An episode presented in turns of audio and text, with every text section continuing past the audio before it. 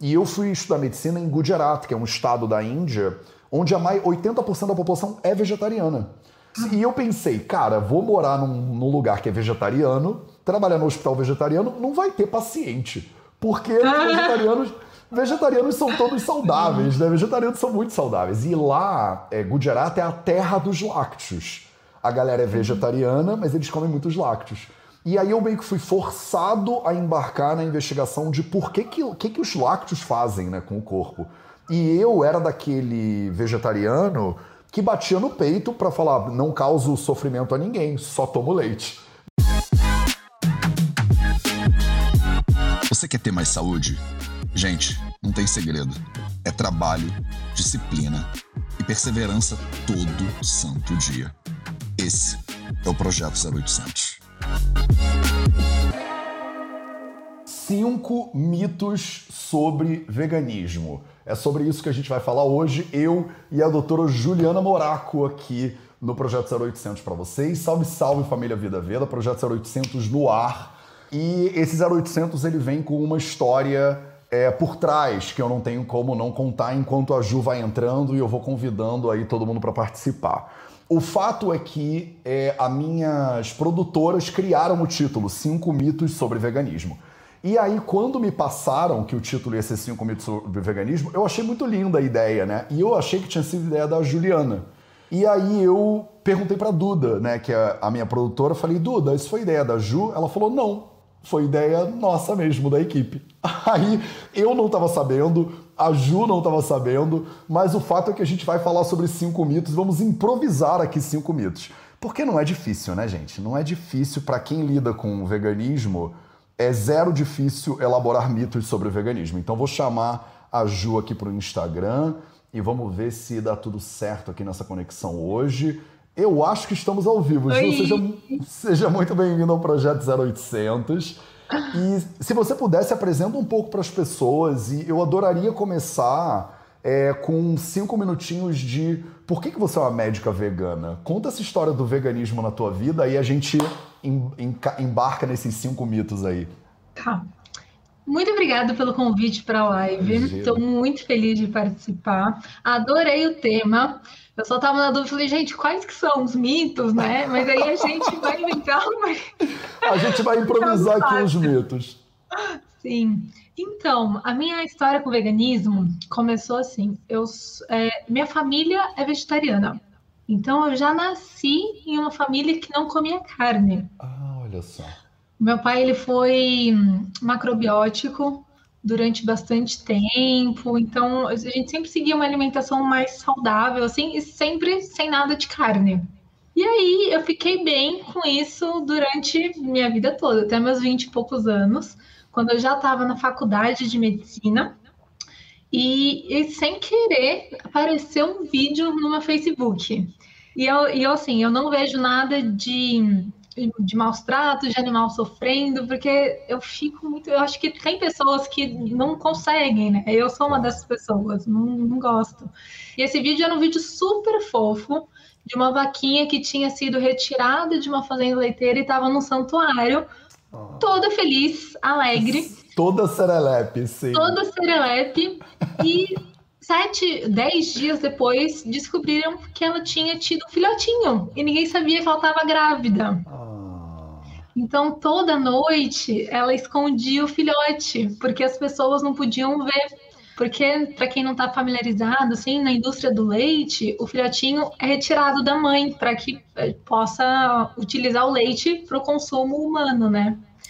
Então, ela tinha essa memória de toda vez uma pessoa retirar o filhote. E nossa, aquilo assim cortou meu coração. E aí terminou o vídeo, eu falei, gente, acabou o leite para mim, eu não vou conseguir mais consumir. Então não foi nem algo que eu determinei, assim, vou deixar de consumir leite, foi só um não consigo, não tem como mais. E foi aí só que eu comecei a pesquisar essa palavra. Eu falei, o que é veganismo, né? Vamos entender um pouquinho mais sobre isso algo que eu não estava tão familiarizada na época. Eu falei, poxa, ovos então também é cruel? Vamos tirar o ovo também, não tem problema, a gente dá um jeito. E Sim. foi assim. Eu fiquei impressionada porque para mim estava muito claro, assim, eu, eu, não vou comer mais porque eu não quero causar sofrimento aos animais e tudo bem se não for alternativa mais saudável, eu, eu lido com isso. Só que eu fui estudar que não, que além disso era extremamente saudável e que já tinham diversos estudos mostrando melhora de diabetes, hipertensão, longevidade caramba, eu estava na faculdade de medicina e eu nunca tinha ouvido falar sobre isso. E foi aí que eu comecei a estudar e, e eu me apaixonei e eu determinei assim como como carreira tentar trazer o máximo de qualidade de vida e bem-estar e usar a alimentação como adjuvante de diversas patologias. Então, eu tenho muitos pacientes que têm obesidade, diabetes, diversas condições que a gente consegue melhorar o quadro de forma significativa a partir da alimentação e de uma alimentação à base de plantas.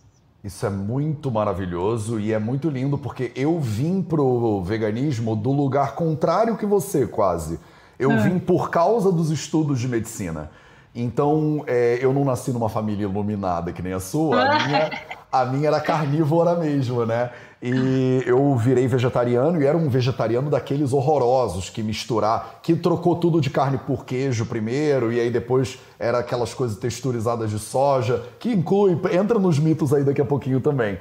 E aí eu estudando medicina, eu fui vendo que era muito mais saudável ser vegano, na verdade. Era muito mais fácil ser saudável sendo vegano.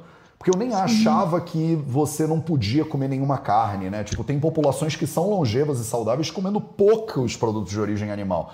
Agora, que isso não seria generalizável né, para o planeta inteiro. 9 bilhões de pessoas não, não dá, não, não é sustentável. E eu fui estudar medicina em Gujarat, que é um estado da Índia, onde a mais, 80% da população é vegetariana. E eu pensei, cara, vou morar num, num lugar que é vegetariano, trabalhar no hospital vegetariano, não vai ter paciente. Porque vegetarianos, vegetarianos são todos saudáveis, né? Vegetarianos são muito saudáveis. E lá, é, Gujarat é a terra dos lácteos. A galera é vegetariana, mas eles comem muitos lácteos. E aí eu meio que fui forçado a embarcar na investigação de por que, que, que, que os lácteos fazem né, com o corpo. E eu era daquele vegetariano que batia no peito para falar, não causo sofrimento a ninguém, só tomo leite, né? E eu acho que esse é o primeiro mito que eu vou propor aqui. Então, já que a gente vai improvisar os cinco mitos, eu vou começar com um e eu te passo a bola e você vai um, a gente vai alternando. O meu primeiro grande mito, para mim, é que eu, no meu caminho, não é do veganismo, mas no meu caminho para o veganismo, era é, leite não é, não maltrata nenhum bicho.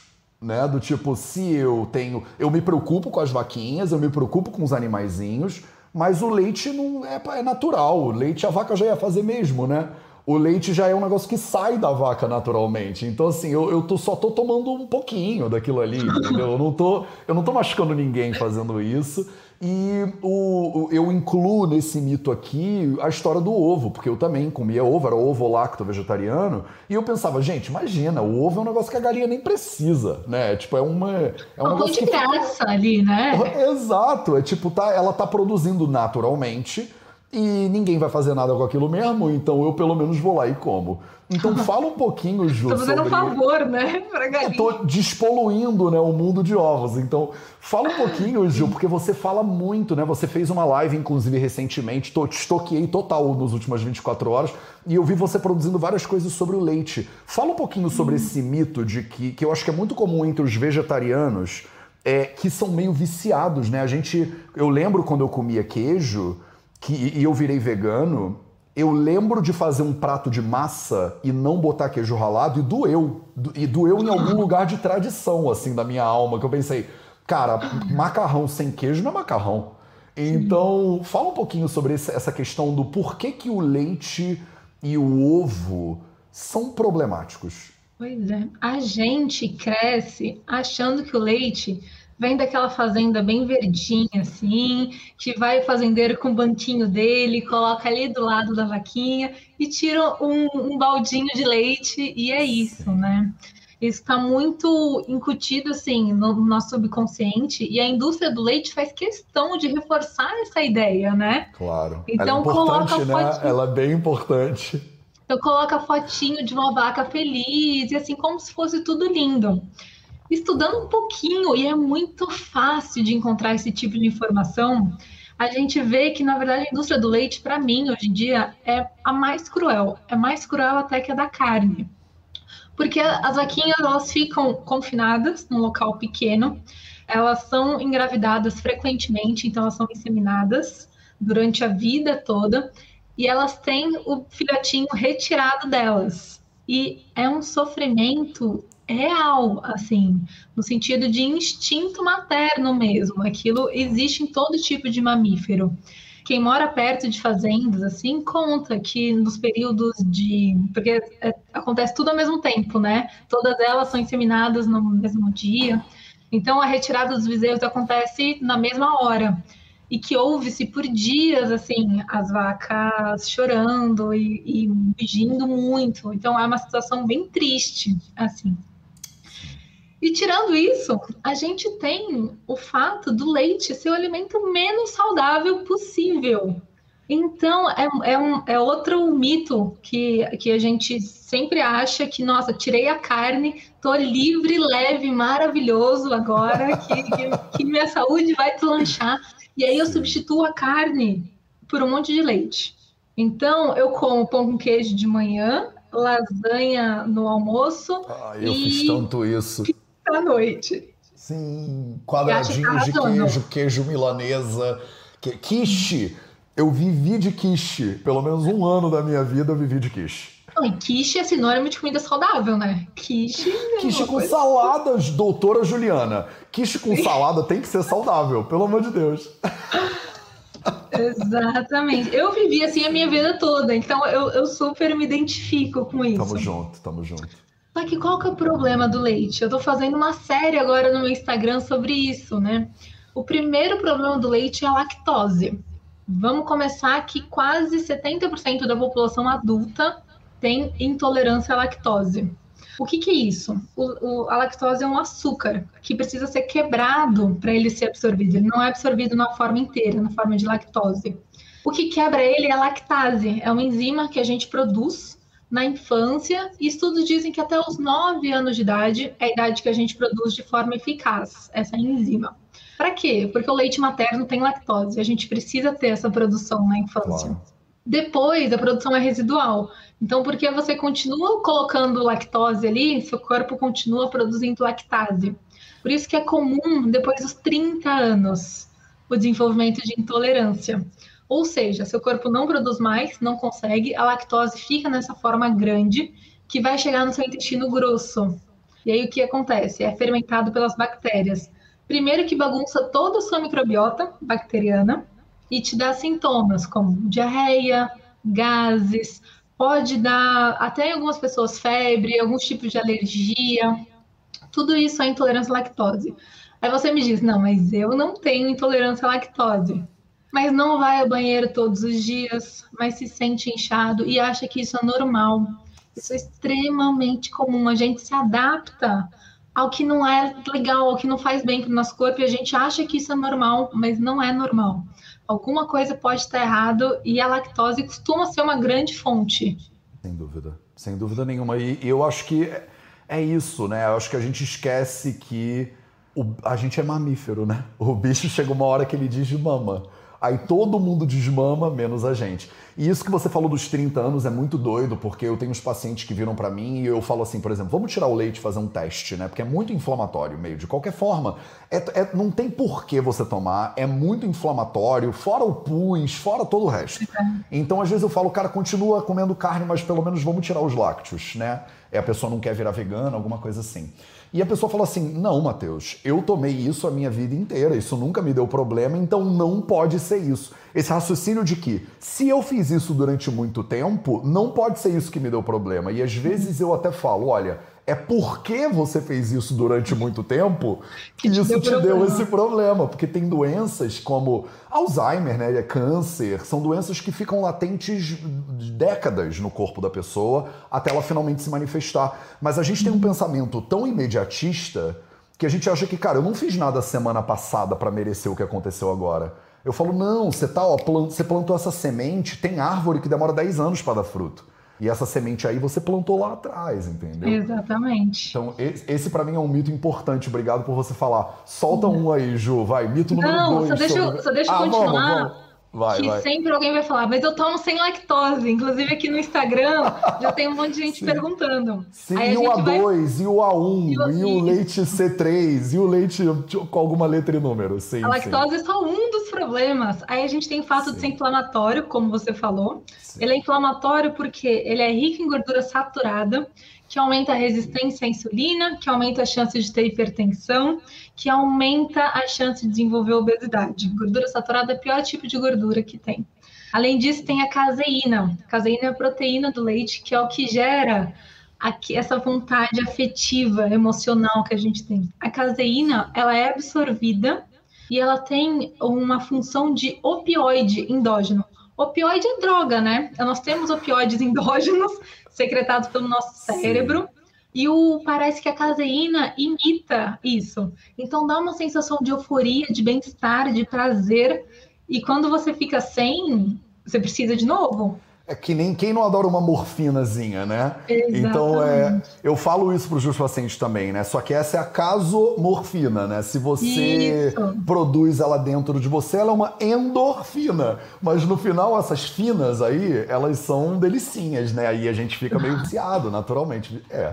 Tem um médico, né, o, o presidente lá do PCRM, do Physicians Committee for Responsible Medicine, que ele escreveu um livro que chama The Cheese Trap, a armadilha do queijo. Ainda não está em português, mas ele fala muito sobre esse mecanismo de vício na pessoa, no queijo, por causa da questão da casomorfina. É bastante interessante. Então, exatamente. Foi o que você falou, né? Você não coloca o queijo ralado, ele fala, meu Deus, ai meu coração, tem alguma coisa errada. Isso é fisiológico, Total. é orgânico, não é só psicológico. E é muito doido isso. Por que é tão difícil deixar o queijo? Então, o queijo tem esses três grandes problemas, tá? Lactose. Ah, mas sem lactose. Tem a caseína e tem a gordura saturada. Por isso que o queijo, para mim, é o pior tipo de, de alimento que a gente tem hoje. Que é o que as pessoas mais gostam e dá mais dificuldade de tirar, né? Exatamente. Mais alguma coisa, Ju, sobre o mito 1, pra gente partir pro 2? Acho que podemos partir por dois. Então manda brasa, sua vez, vai. Qual que seria o seu mito, grande mito sobre o veganismo? Eu acho que o mito que chega muito para mim no consultório é vou desenvolver anemia, vai faltar ferro na minha vida. Vai. Mito número 2, vai faltar ferro. Porque você precisa comer, beber leite e comer carne para ter ferro. Então vai, doutora Ju, explica pra gente. Exatamente. E a gente tem uma pegadinha aqui também nessa do ferro, porque a gente tem que lembrar que o leite e os derivados lácteos atrapalham a absorção de ferro. Então a pessoa deixa de comer carne, mas na refeição principal, que é onde tem mais ferro, que é onde tem feijão, ela coloca um monte de queijo. E aí ela tem certeza que o problema está sendo o fato de ter parado de comer carne e não esse. Então eu, eu vejo com muita frequência assim de quem é lacto, vegeta... lacto vegetariano costuma ter mais deficiência de ferro do que quem é vegano. Isso é uma observação minha, tá? Eu não sei se tem estudo Sim. falando sobre essas diferenças, mas eu percebo bastante isso no consultório. Maravilhoso, maravilhoso. É verdade. Deficiência de ferro é uma que é muito grande. A outra, eu acho, mito número 3, então eu vou colocar aqui. É... Mas e meus ossos, doutora Juliana? Eu vou ficar sem cal. Eu tô, vou descalcificar completamente se eu não tomar nada, né? Nenhum lácteo, principalmente os lácteos, né? Eu recebo muitas perguntas, por exemplo, mas Matheus, o meu filho de 3 anos, se eu parar de dar leite de vaca para ele, ele não tem como formar ossos, né? Então não dá para criar uma criança vegana. Vou botar assim, mito número 3, incluindo cálcio, desenvolvimento ósseo e doutora Ju, não tem como criar uma criança vegana. Fala um pouquinho pra gente.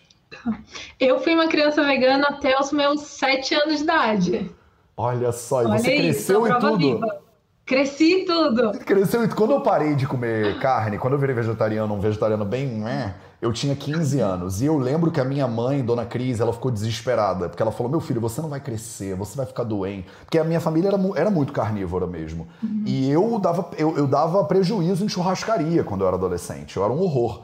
E, e eu hoje tenho 1,87m, peso 90 quilos, estou muito bem, obrigado. Na verdade, eu estou cada vez maior e cada vez mais pesado quanto mais eu treino e sou vegano. Então é, eu estou no, no inverso disso aí. Mas então acalenta o coração das pessoas, Ju. Como faz com a questão do cálcio, do crescimento, se você não está ali tomando né, o líquido precioso da vaquinha? Sim. Existem fontes vegetais de cálcio, tá? Então, a gente precisa focar nos vegetais escuros, principalmente a couve, no tipo refogada. Por quê? Porque refogada? Porque você pega um monte e vira isso aqui, né? Então, é muito fácil de consumir. Então, quem coloca couve no suco verde, por exemplo, não é uma fonte tão interessante, tem que ser refogado mesmo. Legal. Outra fonte super especial de cálcio, gergelim. Gergelim e tahine. Coloquem amor, na vida. Eu amo também, eu coloco em tudo tahine. Também. Uma dica também, dica de ouro, compra do tipo macedônio, que é germinado e com casca. Ele tem mais cálcio do que os outros tipos. Tá. Então fica a dica aí para você que, que gosta de tahine. O, o leite, ele é uma fonte de cálcio, mas a gente já tem alguns estudos colocando que não é bem assim, porque ele tem bastante fósforo também.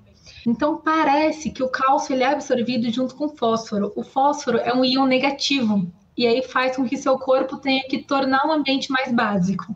Como? Tirando cálcio. Então, o leite parece que traz o cálcio do osso e joga na sua circulação. Tem alguns estudos mostrando isso, que não é uma fonte tão segura como a gente acha, como a gente endeusa o leite como fonte de cálcio. Então tem que pensar nisso. Outra fonte muito legal que hoje em dia fica muito fácil são os leites enriquecidos. A gente quer ter uma alimentação mais limpa possível, menos industrializada, mas muitas vezes esses leites enriquecidos, eles podem fazer parte de forma estratégica da nossa alimentação. Então, tem alguns leites enriquecidos que têm até 400 miligramas de cálcio por 200 ml. A gente precisa de mil por dia. Então, pode ser bem legal da gente colocar, principalmente em crianças. Em criança é um pouco mais difícil de comer couve, de comer é, tahine, então a gente muitas vezes consegue introduzir esses leites de forma fácil. Alguns cuidados com cálcio. Vitamina D tem que estar tá boa. Não adianta comer um monte de cálcio com a vitamina D lá embaixo, porque senão não é absorvido. A vitamina D tem esse papel de ir lá no intestino e puxar o cálcio para dentro. Outro cuidado, os fitatos. Então, deixa a leguminosa sempre de molho, espera sair aquela espuminha e joga fora. Isso atrapalha a absorção de cálcio. Outra coisa que atrapalha também é algumas medicações. Então, cuidado quem usa metformina, quem usa outros tipos de medicação, não tomar nesses horários que tem mais cálcio, porque pode atrapalhar. Existe um exame, só esse exame mostra pra gente cálcio, tá? É o cálcio urinário de 24 horas. É o único exame que dá para saber exatamente como é que tá a sua absorção de cálcio. E eu costumo pedir para bastante gente. Legal. Maravilhoso. Eu acho que tem algumas dúvidas. As pessoas estão mandando dúvidas em caps lock, gente. Não precisa gritar, não. Vocês sabem quando você escreve em caps lock, parece que você está gritando, né? Mas tudo bem. Antes da gente passar para o mito número 4, vamos tirar dúvidas, porque a Rita Lauton está gritando aqui que não concorda que a gordura saturada seja pior. Não entendi nada que você escreveu o leite materno bebê, só gordura saturada ser tão ruim, ser a pior gordura, a gente adulto não precisa de leite, não entendi nada. Mas ela não. O leite materno tem uma quantidade mínima de gordura saturada, tá? O Legal. leite materno humano, ele é quase mais de 80% água, enquanto o leite de vaca é quase 50% água e tem uma quantidade muito maior de gordura. Então não confunda leite de vaca com leite materno. Eu acho que isso é uma, uma questão interessante que a gente estuda, por acaso, na, em Ayurveda, a gente estuda a diferença né, do, do, do gradual de proteína, gordura na faculdade de medicina. Imagina que loucura.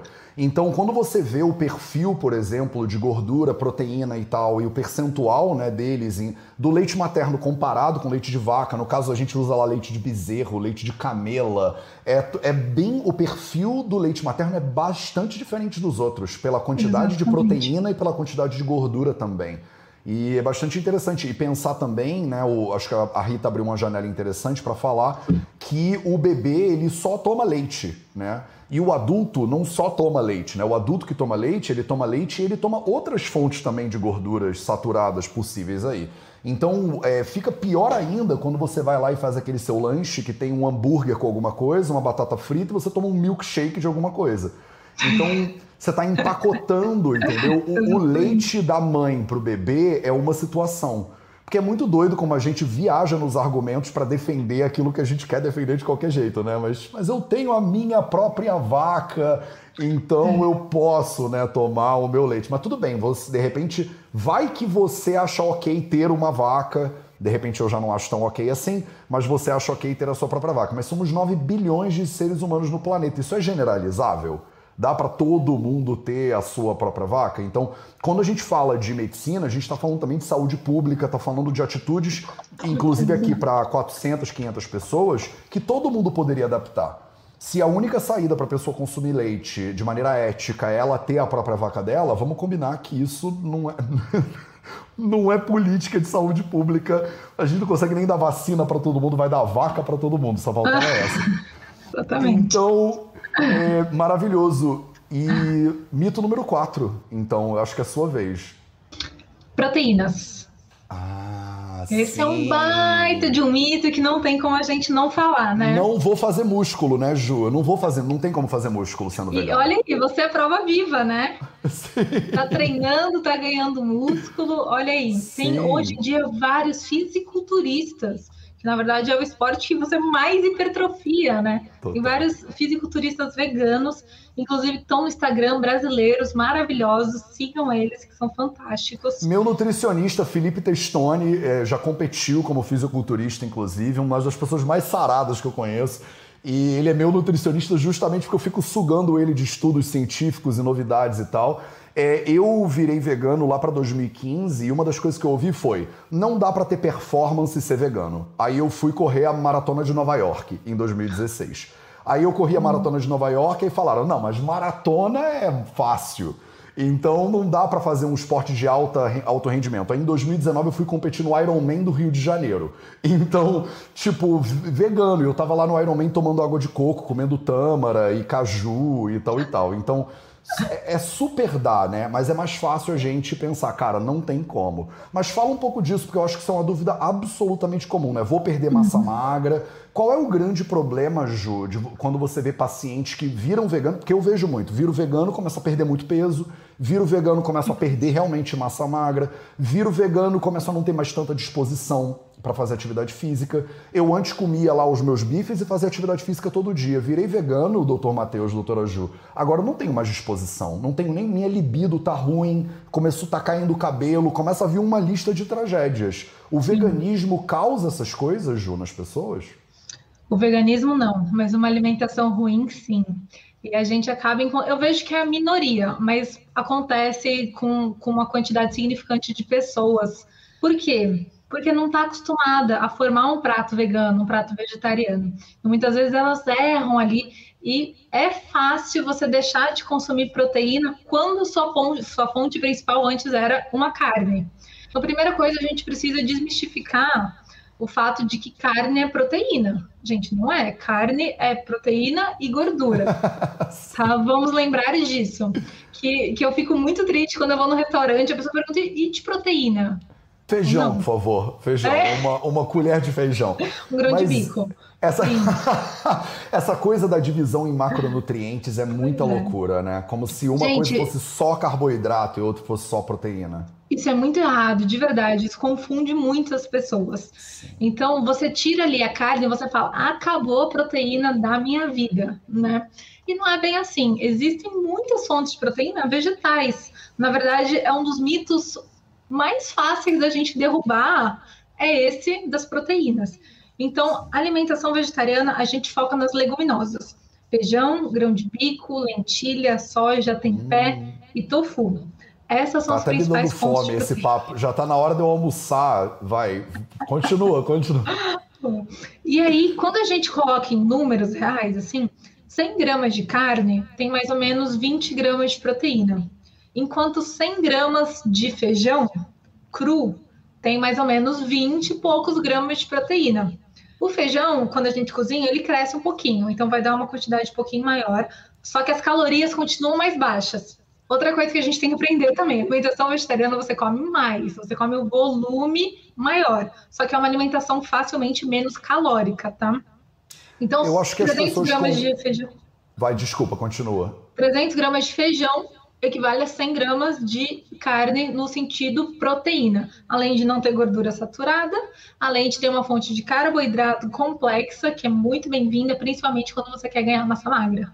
Não, fora as fibras e fora os fitonutrientes uhum. e tal. Eu acho que um, detalhe que é importante é, desse, desse raciocínio, eu acho que é a ideia de densidade calórica. As pessoas não entendem muitas vezes que, uhum. é, que dois alimentos têm é, é, densidades calóricas diferentes. Que, por exemplo, Sim. você pode comer um prato de brócolis e ter ali, sei lá, 100 calorias, e se você comer um quadradinho de queijo, vai ter 100 calorias.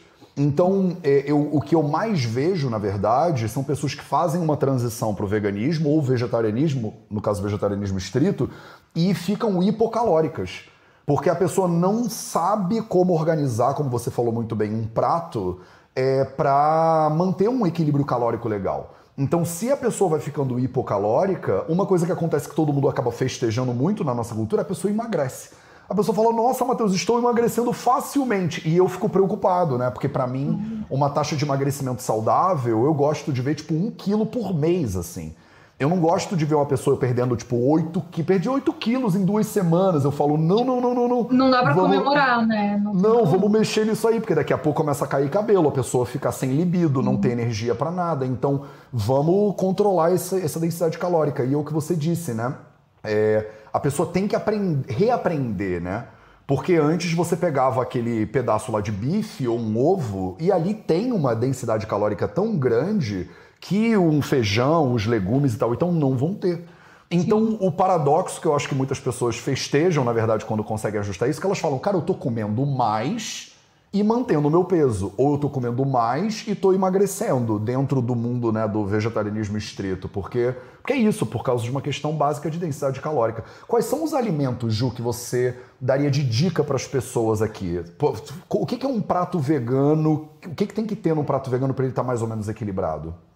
Prato vegano, ele, isso é da Sociedade Vegetariana Brasileira, tá? Legal. Imagina um prato.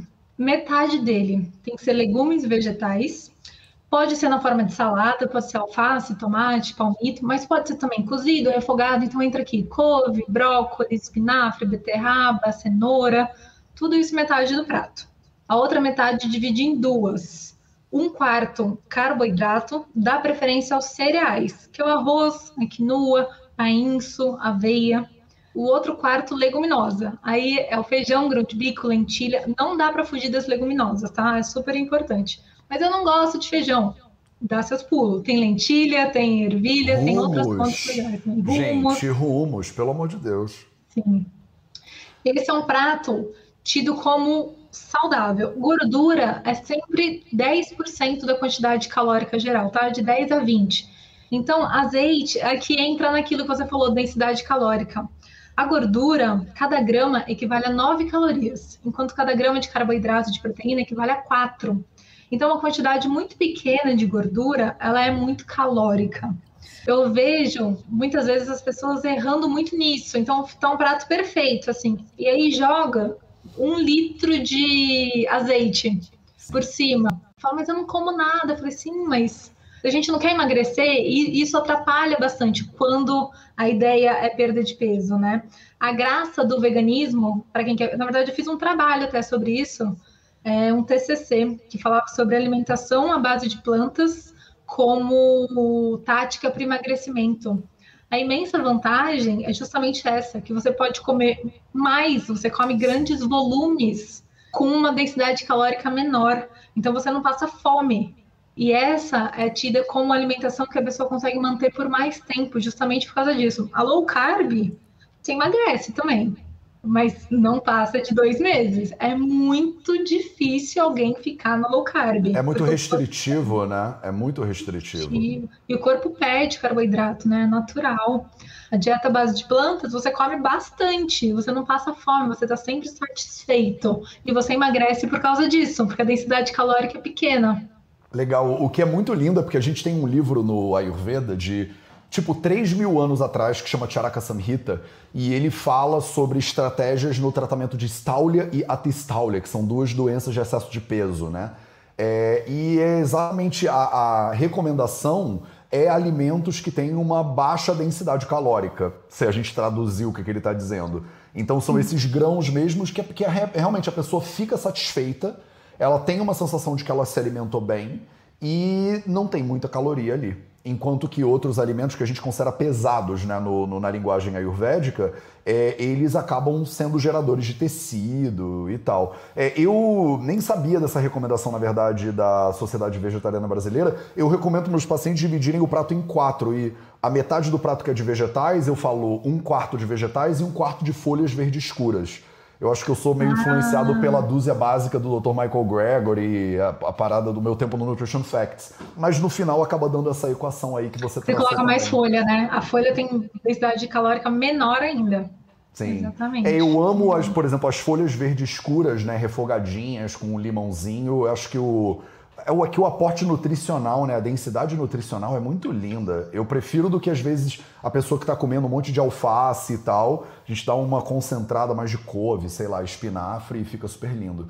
Então, maravilha. Vamos para o último mito, que é o meu dessa vez, que é o seguinte: veganismo é só para gente rica. Quer dizer, é muito caro, Ju. Não dá.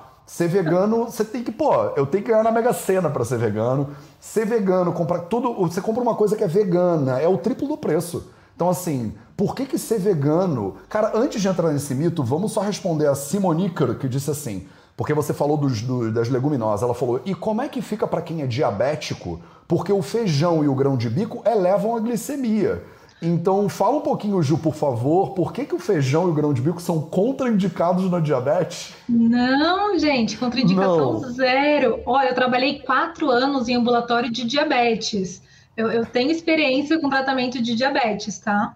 Não tem essa contraindicação. A elevação da glicemia do grão de bico e do feijão é mínima, tá? É um carboidrato complexo, rico em fibra. O que, que é índice glicêmico? É a velocidade com que o açúcar sobe no sangue tudo que é carboidrato complexo, que está com fibra junto, o índice glicêmico não é alto. Índice glicêmico alto é batata, é massa no geral, é nhoque, é macarrão, esse pão, isso tem alto índice glicêmico. Grão de bico, feijão, não tem alto índice glicêmico. E se você coloca fibra junto, alface, couve, espinafre, o índice glicêmico vai lá embaixo, tá? Não tem essa contraindicação, não. Na verdade, resistência à insulina, que é, o, que é o, um pilar super importante do diabetes, é aumentada com gordura saturada. Então, você come uma carne, glicemia está lá embaixo, mas isso, com o tempo, está prejudicando os seus receptores de insulina. É pior ainda.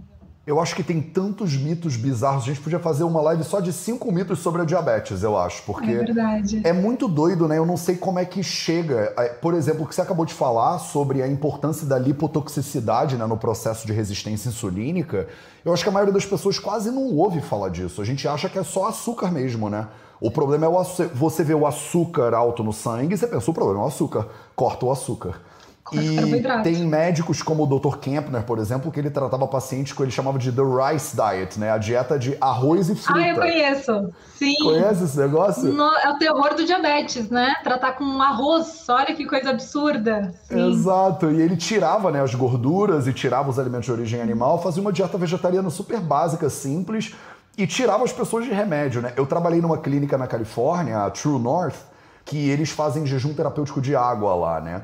E cansei de ver paciente depois de 15 dias, 20 dias de dieta à base de plantas, tipo tirar metformina, e a gente faz o acompanhamento seis meses depois, um ano depois, e a diabetes está totalmente equilibrada. Justamente por essa questão da lipotoxicidade que você pincelou aí, que eu acho que dá uma live inteira, né, pra gente no futuro. Sim. Mas vamos eu, falar eu fiz, do... inclusive, Vai. eu fiz um. Ah. Eu dei, dei uma aula, dei uma palestra para um estudante de medicina da Liga de Endocrinologia falando como a alimentação à base de plantas ela podia ser um adjuvante para o diabetes. E como a gente vê falar pouco sobre isso, né? É muito comum o médico falar assim: tira todo o carboidrato da sua vida e você vai comer carne com salada todos os dias. Sim. A gente vê hoje que essa não é a melhor abordagem aos pouquinhos, aos pouquinhos. Você, o trabalho que você está fazendo é fenomenal, porque aí a gente vai divulgando e rompendo barreiras e rompendo mitos das pessoas. Então, Ju, fala um pouquinho para mim sobre por que, que você tem que ser milionária. Já que você é milionária, você consegue ser vegana? A gente precisa diferenciar é, veganismo de alimentação à base de plantas, né?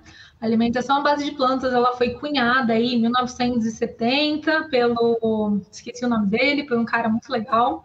Daqui a legal. pouco eu lembro. e assim, o que, que é essa alimentação à base de plantas? É uma alimentação rica em verduras, alimentos vegetais, frutas, sempre integrais. Então, arroz integral, trigo pode ser na forma integral também, e pouca gordura. É um, alimento, é um tipo de alimentação menos industrializada possível. Vamos para o veganismo. O que, que é o veganismo? É tudo que não tem carne, ovos e leite. Então, quando a gente compra alguma coisa vegana, grande chance de não ser a base de plantas. Por quê? Porque é industrializado. Então, queijo vegano, por exemplo, é pura gordura. Carne vegana, mesma coisa. É melhor ou pior que o queijo, que, o, que a carne em si? Para mim dá na mesma, tá? São bem parecidos. Mas não é um alimento à base de plantas. E é isso que a gente tem que é, reconsiderar. Uma alimentação à base de plantas não é você ir no supermercado e comprar substituto para tudo. Comprar um substituto de carne, um substituto de queijo, um substituto de ovo. É você tirar isso da sua dieta e substituir por alimentos que sejam naturais, integrais e que você encontra na feira. Então, o que, que é um prato vegano vegetariano? É isso que a gente falou. É legumes, verduras, é folhas, é arroz, feijão, grão de bico, são coisas muito básicas. É super comum a gente querer substituir por causa da memória afetiva. E tá tudo bem, principalmente no começo, né? Só que a gente precisa entender que não é isso, que não todos os dias da sua vida você não vai comer uma carne vegetal e um queijo de batata com gordura. Total. E uma coisa que eu acho muito doida desse argumento de que ser vegano é caro é porque se você for olhar, por exemplo, se você for num sopão comunitário, num, numa entrega de quentinha, é, quando a gente quer fazer comida para muita gente, normalmente não se usa produto de origem animal, porque os, os alimentos de origem animal, por peso, são muito mais caros normalmente.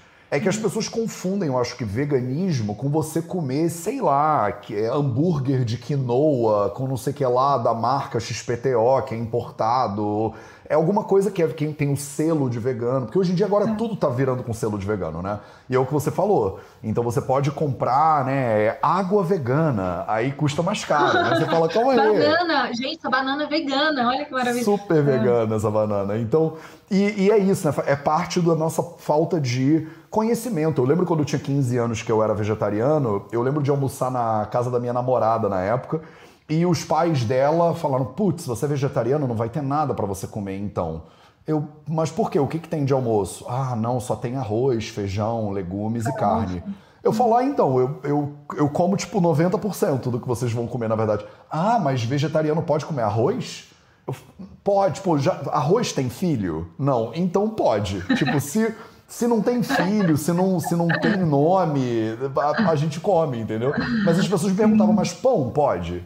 E isso assim, né, bota 20 anos atrás nessa história. Então, é época da tua família aí, que a galera que era muito doida, que era vegetariana. Eu passei por isso. É, eu passei por isso também. Criança vegetariana há 30 anos era um absurdo. Hoje em dia a gente encontra, é bem mais comum, né? Mas Sim. naquela época era Seus pais difícil. tinham que ser muito bicho grilo, né, para você ser filho de vegetarianos, pode crer. E vai comer o quê, né? Do tipo, você vai na, na, casa dos outros, você vai comer o quê? Vou comer arroz, feijão e legumes, tia. Tá tudo bem, não tem problema nenhum. E eu, e eu acho que hoje é isso com o veganismo, né? O que, que você vai comer? Eu vou comer, tipo, praticamente tudo que você come. Se for, você comprar na feira, 90% de chance de eu comer. Então, se você preparar em casa, olha que maravilha, muito fácil. Eu tenho pacientes que batem uma cabeça, Ju, e eu vou terminar nossa live com isso. Porque você falou desse prato aí. E aí tem muitas pessoas que falam, tá bom, entendi. Tipo, esse prato aí no meu, meu almoço já era mais ou menos assim. Eu já como mais uhum. ou menos esse vegano aí. O meu jantar é mais ou menos assim. Mas, Ju, e o café da manhã? Eu não vou comer arroz, feijão, legumes e tal no café da manhã. Café da manhã, para mim, é tu, tudo tem carne e tem bicho. O que, que um vegano come de café da manhã que pode ser gostoso? Primeira coisa, não precisa ter proteína em todas as refeições do dia, tá? Então não precisa ter feijão de manhã. Isso a gente consegue avaliar. Vamos ver como é que tá o resto da sua dieta. A maioria das vezes você não precisa colocar um prato de feijão de manhã, tá? Porque esse é um medo comum também. Sim. Então, ó, café da manhã, amo café da manhã. O que eu mais tenho comido ultimamente é a veioca, que é fantástico, porque eu sinto que o café da manhã é um momento muito afetivo, não é? Sim, é que você acaba de acordar, afetivo. então você não quer assim algo muito diferente. Você quer um, um quentinho, gostosinho, mesmo porque no Brasil a gente come muito pão, né? Então, o café da manhã clássico é um pão com manteiga. Então, eu tento manter esse quentinho gostoso, assim. Aveioca, maravilhoso. Dá para colocar hummus, babaganuche, hum. geleia, banana. Dá para fazer também o grão melete, que é um que é posso, é super proteico. Nessa banana aí, eu posso botar uma pasta de amendoim nessa banana, alguma coisa assim? Pouquinho, pode. Tá bom, tá bom. Então eu já tô. Porque é muito fácil a gente exagerar nas pastas de castanha. Sempre, né? eu sempre exagero nas pastas de castanha. Bem-vindo à minha dieta. Eu também, eu admito, mas eu tento me controlar. Se for pouquinho, tudo bem. Legal, legal. Outra ideia é o grão melete, que é super proteico. Olha aí, se alguém tiver essa necessidade de proteína, é uma panqueca de farinha de grão de bico. Sensacional, delicioso. Tudo isso tem no, no meu perfil, tem várias essas receitas. Maravilhoso. Não, eu e as amo... pessoas estão chovendo opções. Então, mandem é. aí nos comentários pra gente as suas opções. O que, que você ama de café da manhã? E se você tem um café da manhã aí que você não sabe como veganizá-lo, manda ele aí pra gente que a gente veganiza ele para você agora em tempo real. Ah, então. sim, ó, em dois tempos a gente veganiza. Sim. Requeijão com tofu. O pessoal tá falando. Não pode comer raízes, Ju, no café da manhã?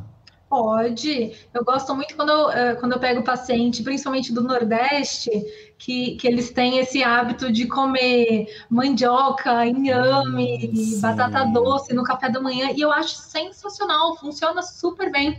A gente aqui no Sudeste que não usa muito, né? Mas eu tô, tô aderindo. Eu tô pegando Nossa, na total, minha dieta. Uma macaxeirinha no café da manhã vai muito bem. Eu, eu boto fé assim, também. Né? É a minha família do Nordeste, por parte de pai é. do Nordeste, e é super essa pegada. Agora, uma, eu tive uma época da minha vida que o meu vício era mingau de aveia de manhã, com granola e frutas secas, sabe? Com cúrcuma, gengibre, botar, exagerava na tâmara. Eu sou muito culpado de exagerar na tâmara. Tâmara é uma das minhas coisas preferidas no mundo inteiro, assim. E aí fazia aquele mingau e, e dava essa coisa do, do, de manhã, sabe? No quem. Ai, era muito. É o meu café da manhã preferido, mingau de aveia. Olha aí. Só que eu não coloco nada de, de açúcar. Eu, é só leite vegetal com, com aveia, eu já fico super feliz, assim. Eu amo mais que tudo. Total. Ou então fruta, né? Eu já tive lá na Índia, eu não tinha essa opção de fazer isso eu pegava e comia um, metade de uma mão formosa daqueles que eu não recomendo para ninguém comer tanta coisa assim, mas eu como muito, né? Eu, eu passo ver... As pessoas fazem bullying comigo com a quantidade de comida que eu como. Então eu pegava uma mão formosa, aquele grande, partia ao meio e mandava ele inteiro. Eu comia meia melancia também, sentava e, e, e enchia minha cara de melancia. As pessoas estão mandando brasa aí, ó. A tapioca overnight tá oats. Tá Alguém falou de overnight oats. Sim. Overnight oats, que é aquela aveia dormida, né? Que é só aveia, semente de chia, alguma fruta e o leite se deixa na geladeira. E é legal que você não precisa fazer, né? Acordou na pressa ali, só pega, come na hora, é uma delícia. A tapioca, eu gosto, mas eu não sou a maior fã do mundo da tapioca pelo índice glicêmico, porque é um carboidrato mais simples, né? Então sobe a glicemia um pouquinho rápido. Com pré-treino, por exemplo, eu não acho tão interessante. E o que, que você acha que substitui a aveia para quem não gosta de aveia, não pode aveia? Tem muita aveia que é meio contaminadinha, a pessoa tem uma sensibilidade a glúten, ela acaba evitando a aveia. O que, que substitui de aveia, Ju? Painço, amaranto, quinoa em flocos, tudo isso substitui a aveia. Maravilhoso. Cara, Dutra Zuzi falou, mas aveia não é comida só de cavalo? Du, eu espero que você esteja brincando. Eu espero que você esteja ironizando a live nesse momento. Não dá. Gente, aveia é a melhor comida da vida. Não. Ama aveia. Entre os cereais, é o que tem mais proteína, sabia? Tem mais que quinoa, inclusive, que a gente acha que é super proteico, né? Sim, eu descobri isso fazendo lá meu treino pro Ironman há três anos atrás. E pesquisando o perfil nutricional da aveia, fiquei surpreso. Eu achei que a aveia era só fibra, tipo, inútil, sabia? Exatamente. E aí eu fui dar uma pesquisadinha e maravilhoso. Cara, Ju, Obrigado pelo seu tempo, achei maravilhoso esses cinco mitos improvisados sobre o veganismo que a gente não estava nem sabendo. A gente consegue, consegue mais 10 mitos para uma próxima live, tranquilo. Sem dúvida nenhuma. Eu acho que a próxima a gente fala sobre cinco mitos da diabetes. Eu acho que isso vai ser bem útil para as pessoas, hein? Então, para quem quiser conhecer o perfil da Ju, aqui no Instagram é Juliana Moraco. E se você estiver no Sim. YouTube e no Facebook, tá aqui do lado, arroba Juliana Moraco. Então, doutora Juliana Moraco, mais alguma coisa? Tem alguma. O Instagram é o lugar que as pessoas podem te encontrar ou tem algum outro lugar que é melhor? Eu, o Instagram é o lugar. Eu coloco tudo lá, é, lugares para é, contato para marcar consulta, se alguém tiver interesse, tudo pelo Instagram. Maravilhoso, gente. Obrigado pela presença de todo mundo. Ju, obrigado pelo seu tempo, pelo carinho, pelo seu trabalho maravilhoso e pelo Instagram lindo, com Reels maravilhosos. Quer dizer, por mais perfis como o seu no planeta Terra. Um beijo para todo mundo, meus amores. Esse foi o Projeto 0800 e a gente se vê de novo amanhã. Obrigada, um beijo. Adorei. Valeu. Tchau, tchau.